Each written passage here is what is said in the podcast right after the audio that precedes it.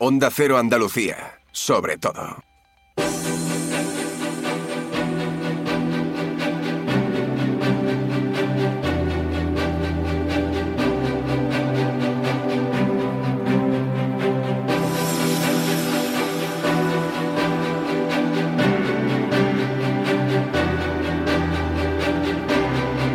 En Onda Cero, Andalucía es verde. Susana Valdés.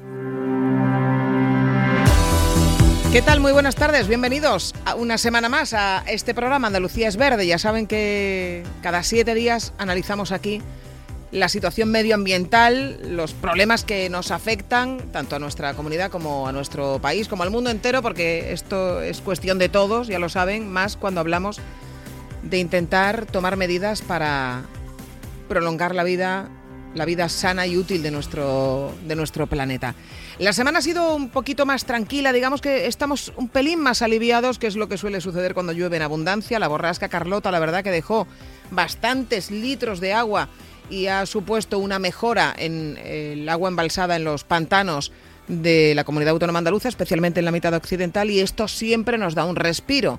¿Qué ocurre? Que a pesar de que hoy se eh, prevén algún tipo de tormenta, pero la verdad de baja intensidad, también en las provincias más occidentales de la comunidad todavía estamos hablando de una situación muy alejada de la tranquilidad total que sería no estar en una situación de emergencia o temer graves problemas como consecuencia de la sequía, problemas que evidentemente ya estamos padeciendo. Por cierto, el jueves que viene, y lo analizaremos aquí en el programa, la verdad que no tenemos la hora de la reunión, o sea que depende de qué hora sea, pero hay prevista reunión de la pareja de moda, que es el presidente de la Junta de Andalucía, eh, Juanma Moreno Bonilla, y la ministra de eh, Transición Ecológica, Teresa Rivera, que van a hablar de medidas a tomar, de ponerse de acuerdo, de seguir cultivando el espíritu de Doñana, que es así como se ha llamado ese pacto que consigue arreglar los problemas entre administraciones de distintos eh, colores políticos para llegar a acuerdos sobre medidas que hay que tomar en materia de infraestructuras hidráulicas o incluso eh, planes que hay que hacer poniéndonos en lo peor, en que necesitemos traer agua de otros sitios. se sigue hablando con insistencia desde la Junta de Andalucía en el trasvase desde la presa portuguesa de Alqueva Portugal ya ha dicho que no, pero aquí se sigue insistiendo en que la solución a todos los males, especialmente de la provincia de Huelva, sería el trasvase de esa presa. E insisten también en que es necesario terminar la presa de Alcolea, también para esta zona de Andalucía, a pesar de que, lo hemos tratado en este programa, los científicos ya han advertido de que eh, ningún agua se puede embalsar allí porque está profundamente contaminada de metales y de eh, de residuos que proceden de la minería de la zona y que esto no se puede utilizar para absolutamente nada, a menos que se acometan otros planes de descontaminación más importantes. Bueno, eh, digamos que desde el punto de vista de todo lo que tiene que ver con la sequía, son días un poco más tranquilos, pero han sido tensísimos en cuanto a las manifestaciones de los agricultores, que algo tienen que ver también con el cambio climático y con la, con la ecología.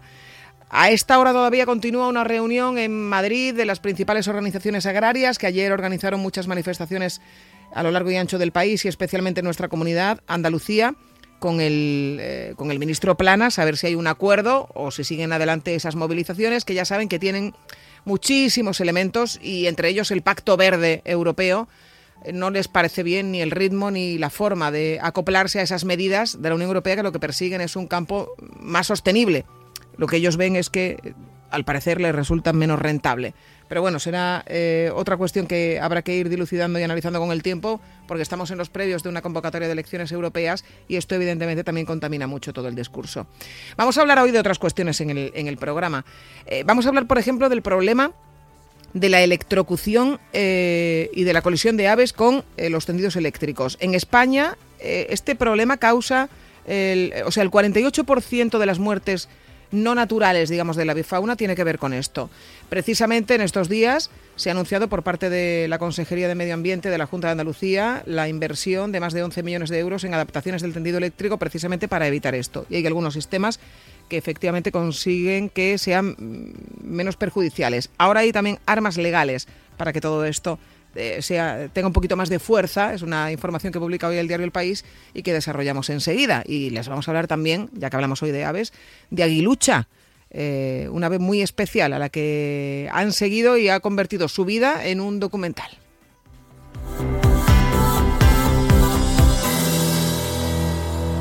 En Onda Cero, Andalucía es verde. La mayoría de incendios en el hogar están provocados por descuidos, olvidos y despistes. Enciende tu conciencia, apaga el riesgo. Prevengamos juntos los incendios adoptando medidas conscientes y protegiendo lo que más valoramos. Emergencias 112, Junta de Andalucía. Yo cuido de la sanidad pública. Y yo. Y yo. Y yo. En CESIF trabajamos por ello. Un incremento de plantillas. Por una carrera profesional ágil y efectiva para todas las categorías. Por contratos más estables y bolsas actualizadas. Porque si tú no te conformas, nosotros tampoco. Yo cuido de la sanidad pública. Confía en CESIF. El 6 de marzo, vota CESIF. En Onda Cero, Andalucía es verde. Susana Valdés.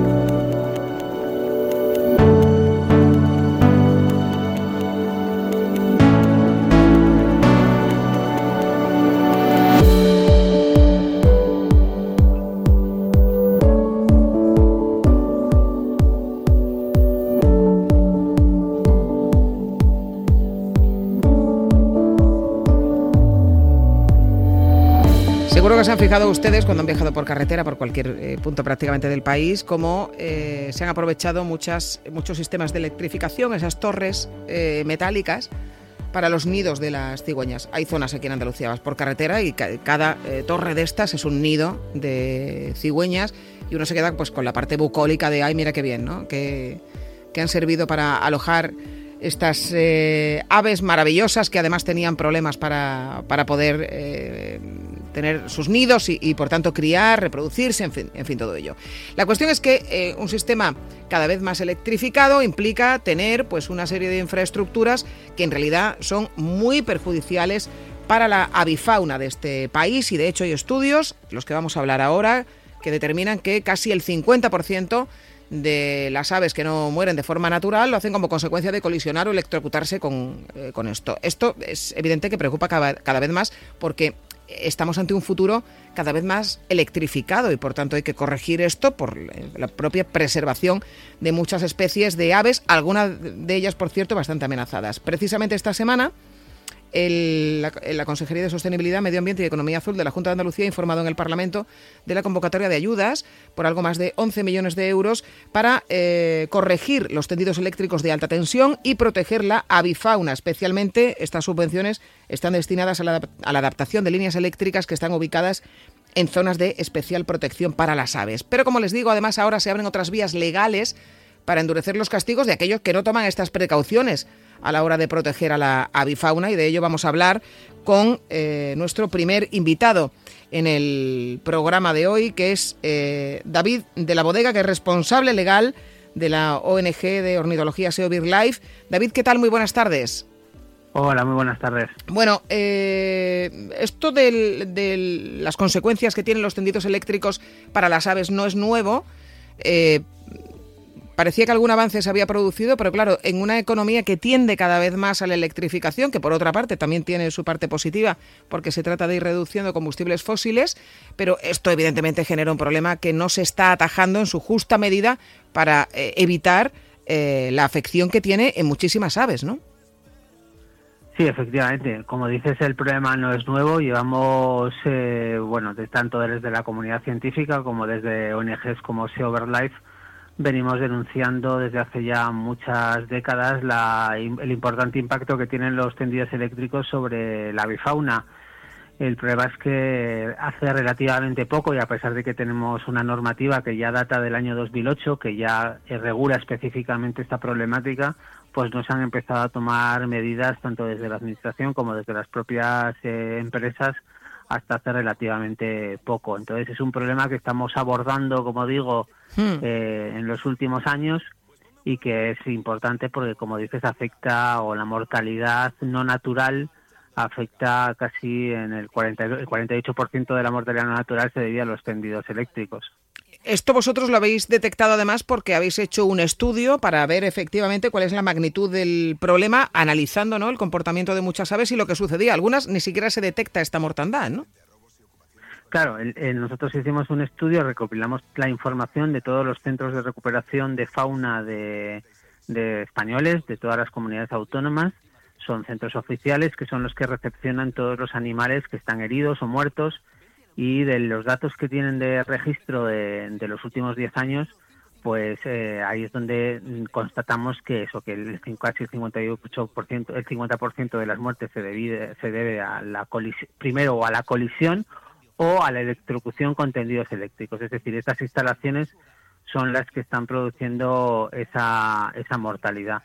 Un problema que, además, como decías, es creciente porque, bueno, pues el desarrollo de las energías renovables también va a hacer Mm. que nuestros campos y nuestro medio natural pues tenga un incremento de tendidos eléctricos para la evacuación de toda esa electricidad, con lo cual bueno, pues es un problema que evidentemente necesita de medidas urgentes. Bueno, y esto además no afecta, quiero decir, afecta a cualquier tipo de ave. Esto no distingue entre si son amenazadas o no amenazadas y se, se hacen programas para la conservación de determinadas especies de aves que están eh, bastante amenazadas, pero que luego se topan también con los mismos tendidos eléctricos, claro efectivamente de los datos que se que, vamos que se pueden sacar de este informe que realizábamos y de los centros de recuperación es que la electrocución o la colisión con tendidos eléctricos afecta a 105 tipos de especies.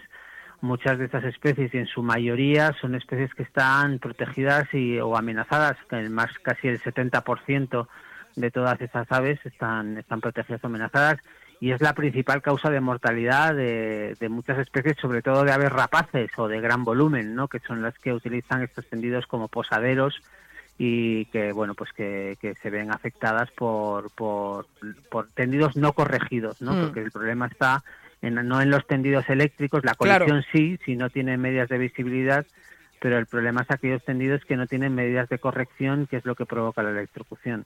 Hemos leído hoy en el país que eh, los fiscales de medio ambiente están también buscando medidas, eh, podrían ser disuasorias o también coercitivas en función del comportamiento de la persona que tiene que acometer ese tipo de medidas, eh, porque efectivamente ahora se exigen estas correcciones, no todo el mundo lo hace o tal vez no al ritmo necesario, pero ha habido una reforma en el Código Penal que introduce un nuevo artículo que esto podría traducir el hecho de que no se tomen las correcciones oportunas y se produzca mortandad de aves en algo que no se quede en una simple sanción. Claro, las medidas legales han sido mucho. El, marco legal que tenemos que influye o que es relativo a la electrocución o la responsabilidad que tienen las, los propietarios de los tendidos eléctricos eh, es variado. Desde mm. la ley de responsabilidad ambiental que establece la obligación de las compañías eléctricas, por ejemplo, que están en el marco de esa ley, de prevenir y evitar el daño ambiental producido por su actividad económica, en este caso el, el traslado de la energía a través de, estos, de estas instalaciones. También está la legislación de conservación de la naturaleza, que prohíbe perturbar o matar o dañar a la, a, la fauna silvestre, que por ejemplo en Castilla-La Mancha se han abierto numerosos expedientes sancionadores precisamente por esta circunstancia, ¿no? Por violar la ley de conservación y luego otra vía que ha quedado abierta y que en los últimos años también está dando lugar a la apertura de algún procedimiento en la vía penal es lo que establece la Fiscalía, que no es solo existen diferentes tipos penales que afectan o que en los que se puede englobar la, la electrocución, sino que también podría ser un delito de maltrato animal, que es esa reforma a la que hace referencia, que habla de que cualquier daño que se haga a cualquier animal vertebrado, para que hablemos de un delito o de una infracción, pues lo que se suele hacer y lo que se hace sistemáticamente en muchas comunidades autónomas es que cuando se detecta una electrocución se comunica al propietario de esa línea eléctrica que lo corrija.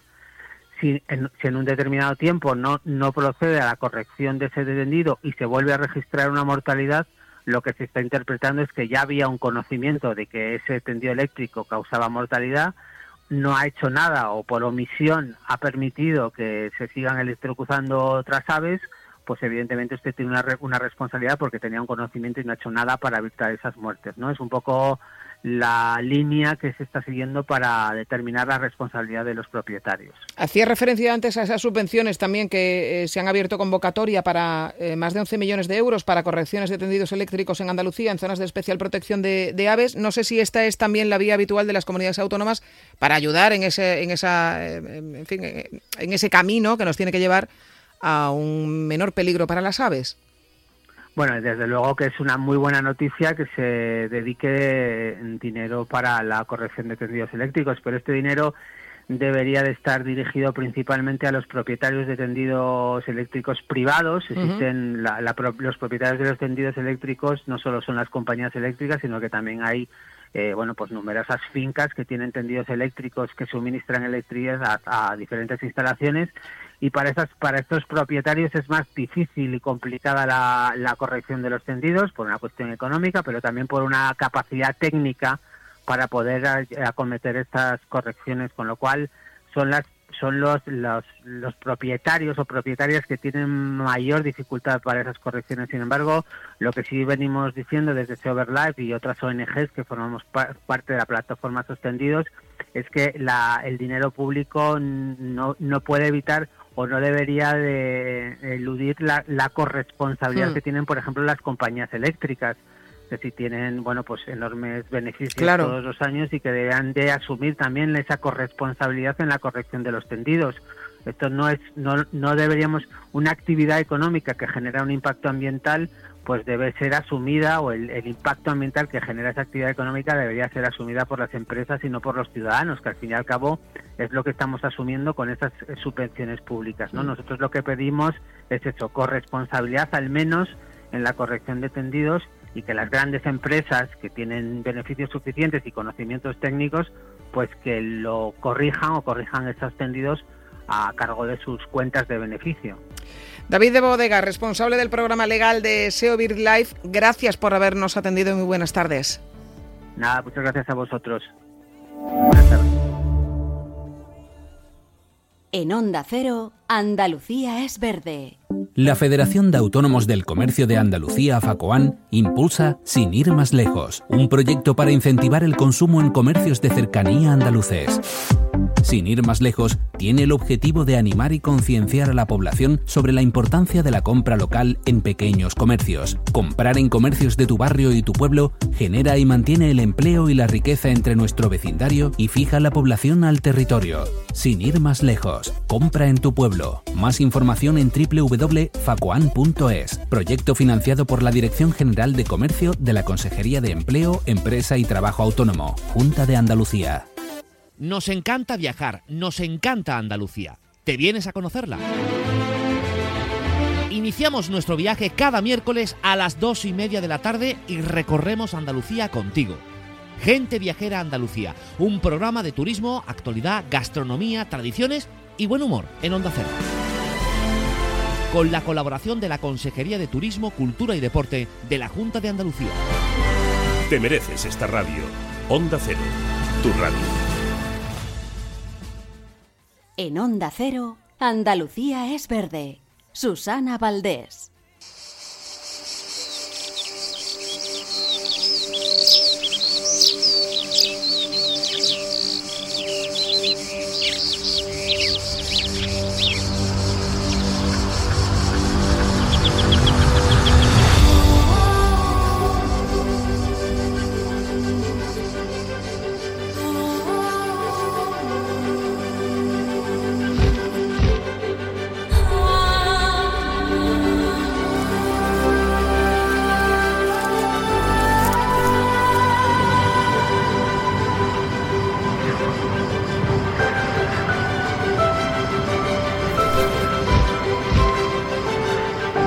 Alcanzamos las 2 y 49 minutos de la tarde. Eh, como pueden comprobar, hoy eh, vamos de pájaros. Pero en este caso vamos a hablar de eh, un ave muy especial. Un ave muy especial que ha merecido convertirse en protagonista de todo un documental. Un documental andaluz que se llama Aguilucha. Aguilucha mm, tiene un significado, tiene el significado que tiene de aguilucha eh, digamos, sería la hembra del aguilucho, si es que esto es normal, pero luego también tiene que ver con la lucha eh, que tienen que desarrollar estos, eh, estos animales con todos los peligros que les acechan, especialmente ahora que padecemos cada vez más las consecuencias del cambio climático. Este documental ha sido seleccionado en la segunda feria de ornitología del mundo, o sea, se va a estrenar el próximo 25 de febrero en FIO, que es la Feria Internacional del Turismo Ornitológico que se celebra en Monfragüe, en Extremadura. Es el segundo encuentro de su ámbito, el más importante a nivel mundial y nos cuenta la historia de Sacapuntas. Sacapuntas, que es la protagonista, la que siguen los autores de este documental para, para ver lo difícil que es esa lucha, en este caso por, por la vida, con todos los peligros que, que, tiene que atravesar. Y el director de este documental es Alfredo Penella. Alfredo, ¿qué tal? Muy buenas tardes. Hola Susana, buenas tardes. Bueno, y enhorabuena antes que nada, primero por la iniciativa y segundo porque, eh, oye, eh, eh, poder estrenar en Monfragüe, teniendo en cuenta la cantidad de especialistas que hay en ornitología y la, la referencia que supone en este campo, es ya algo importante, ¿no? Sí, bueno, es, es un riesgo presentar un, un, proyecto de estas características ante, ante, ante, gente tan especializada, pero al mismo tiempo es el, el, sitio ideal para que entre todos sigamos trabajando y apostando por la, por la conservación de esta especie y el, y el trabajo que se está haciendo desde distintos ámbitos. Eh, bueno, la historia de Aguilucha es la historia de, de un ave, en este caso es eh, sacapuntas, eh, lo que has querido reflejar en este documental es el, los peligros que tiene eh, el sobrevivir en un ámbito teniendo en cuenta que estas aves anidan en la tierra, en el suelo, y que todo lo que tiene que ver con el cambio climático les está afectando y está haciendo que eh, se pierda mucha especie, es una especie que está amenazada. En el caso de sacapuntas, eh, que es la, eh, el ave a la que seguís, ha estado cuidada y protegida, pero el, el leitmotiv del documental es señalar todos los peligros ¿no? que acechan a, a esta especie. Efectivamente, el, el, cambio climático es el principal problema al que siempre al que se enfrenta esta especie porque el, el aumento de las temperaturas provoca un adelanto de las cosechas. Eh, los agricultores ciegan antes, siembran antes, ciegan antes y claro, el, el proceso migratorio de este ave cuando regresa de África hacia Europa precisamente para criar, se encuentra que antes de haber sacado la nidada hacia adelante, haberlo, haber podido criar los pollos, que serán la, los nuevos eh, individuos de reposición para, para las nuevas parejas reproductoras a futuro, pues el campo se ciega, los nidos desaparecen, son las aves esteparias que crían en la campiña, ¿no? En nuestras tierras mm. de cultivo están asociadas a las labores del hombre y esto provoca pues que, que esté descendiendo el número de, de parejas reproductoras y por tanto la, la, especie se encuentra en declive hasta el punto de que bueno puede llegar a ser considerada en peligro de extinción. Bueno, hay que decir que este documental está basado en un libro eh, de Antonio Aguilera, que es Sacapuntas, una vida de aguilucha. Sacapuntas, eh, Sacapuntas cuando todavía era un huevo, eh, creo que ya la atienden en un centro de cría y es lo que empezáis a contar ahí, ¿no?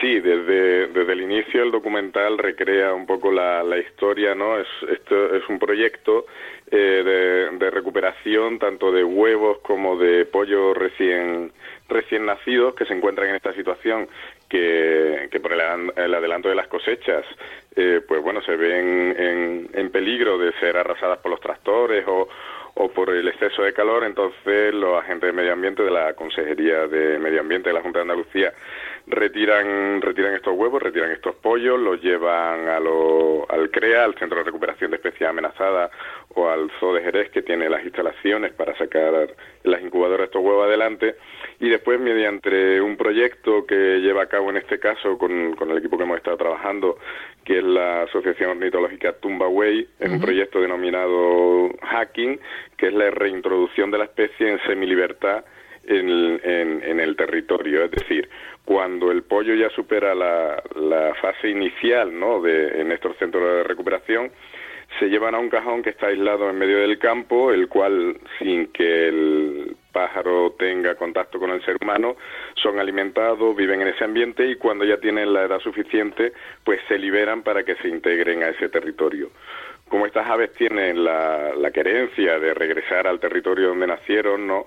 Eh, pues bueno, es, es, una manera de afianzar población mm. a los territorios y evitar la pérdida de la especie en, en, nuestra, en nuestras tierras, ¿no? Bueno, vosotros estáis acompañando un año a, a Sacapuntas dos, desde... Dos, dos, dos, años. Ah, dos, años. años, perdón, perdón. Eh, el nacimiento, el regreso a las zonas de cría, creo que hace hasta un viaje migratorio. Esto técnicamente, ¿cómo lo hacéis? Eh, que me llama muchísimo la atención, aparte de que creo que eh, todo el que se dedica al documental de naturaleza tiene que tener una, una paciencia y un amor por la naturaleza sí. tremendo, porque además sí, esto no es fácil de captar, claro, evidentemente, me imagino la cantidad de cosas que habrá que grabar para, para tener algo de material. Eh, pero ¿cómo lo habéis hecho técnicamente, todo el seguimiento de, sacapuntas? Sí, bueno, técnicamente eh, la historia de Sacapunta, yo recomiendo a todo el mundo que se lea el libro. Sacapunta es una vida de aguilucha, eh, fantástica, contada por Antonio. Yo cuando el libro cayó en mis manos es lo que me, me motivó a, hacer el documental.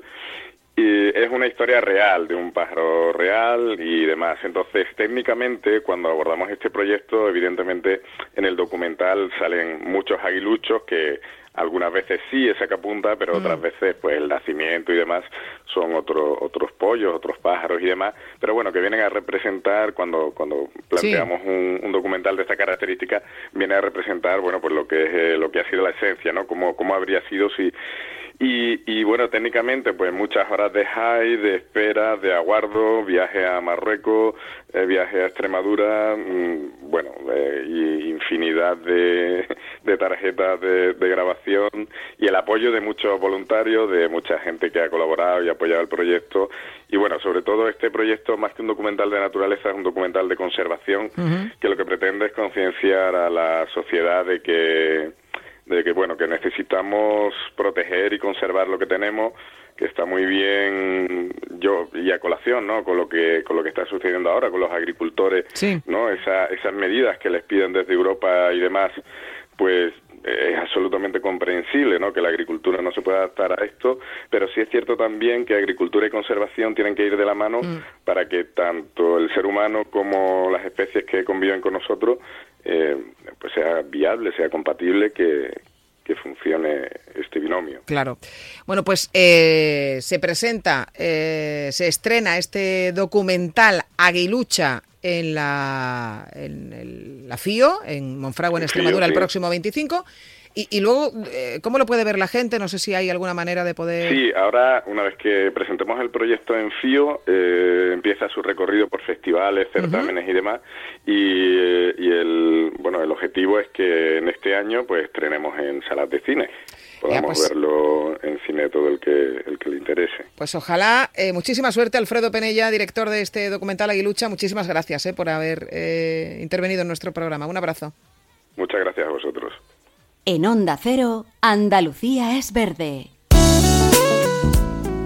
Bueno, y los minutos finales, como siempre, para hablar de cuestiones que tienen que ver con nuestra salud, la humedad que hay, eh, sobre todo en el interior de las viviendas, puede tener consecuencias negativas, puede provocar problemas en nuestro organismo, dolencias que desembocan en muchas ocasiones en eh, problemas respiratorios graves, como pudiera ser la bronquitis, una neumonía o agravar episodios asmáticos, también enfermedades reumáticas. Saludamos como siempre al doctor Bartolomé Beltrán. ¿Qué tal? Muy buenas tardes. Hola, muy buenas tardes. Algunas enfermedades reumáticas como la fibromialgia, por, eh, por, ejemplo, perdón, se agudizan con la humedad. Cuéntanos un poco más sobre esta patología. Pues la fibromialgia es una enfermedad crónica que provoca al paciente un fuerte dolor muscular, además de fatiga, agotamiento mental y físico, y como no, debilidad, insomnio, palpitaciones, falta de concentración, dolor de ojo y sensibilidad a la luz, trastornos gastrointestinales y dolor abdominal, fiebre, escalofríos y sudoración. Hay que tener en cuenta que la sudoración sobre todo es nocturna y también indicarles que estos, estos, estos síntomas no ocurren todos, sino que se mezclan e imbrincan unos con otros. También se la conoce como síndrome de la fatiga crónica y además es más común entre las mujeres y afecta aproximadamente al 4% de la población. ¿Y por qué se dice que la humedad es la gran enemiga de las enfermedades reumáticas? Bueno, pues porque un elevado grado de humedad en el ambiente agrava los dolores producidos por las enfermedades reumáticas, como es el caso de la artritis y la artrosis y patologías que han sido catalogadas como la primera causa de dolor y también de incapacidad en los países occidentales. El dolor causado por estas enfermedades puede ser continuado, siendo mucho más intenso en la noche y cuando se está en un ambiente especialmente húmedo como es el que usted plantea. Pues muchísimas gracias, doctor Beltrán. Hasta otro día. Buenas tardes. Muy buenas tardes. Un día descubres que tienes humedades en techos, paredes, están por todas partes. ¿Qué puedes hacer? Llama a Murprotec. Llama, al 930 1130 o entra en murprotec.es. Si con las humedades te las tienes que ver, ¿qué puedes hacer? Llama a Murprotec. 930 1130. Murprotec. Cuidando tu hogar, cuidamos de ti. Bueno, por cierto, eh, me comunican que la reunión del ministro y las organizaciones agrarias no es que no haya terminado, es que no ha empezado, es que la ha pospuesto para la tarde. O sea que sigan atentos a la información aquí en la sintonía de Onda Cero, que por cierto es lo que sigue. para saber en qué queda todo esto, si hay arreglo o no, y el resto de cosas que a todos nos afectan. Hasta la semana que viene, adiós.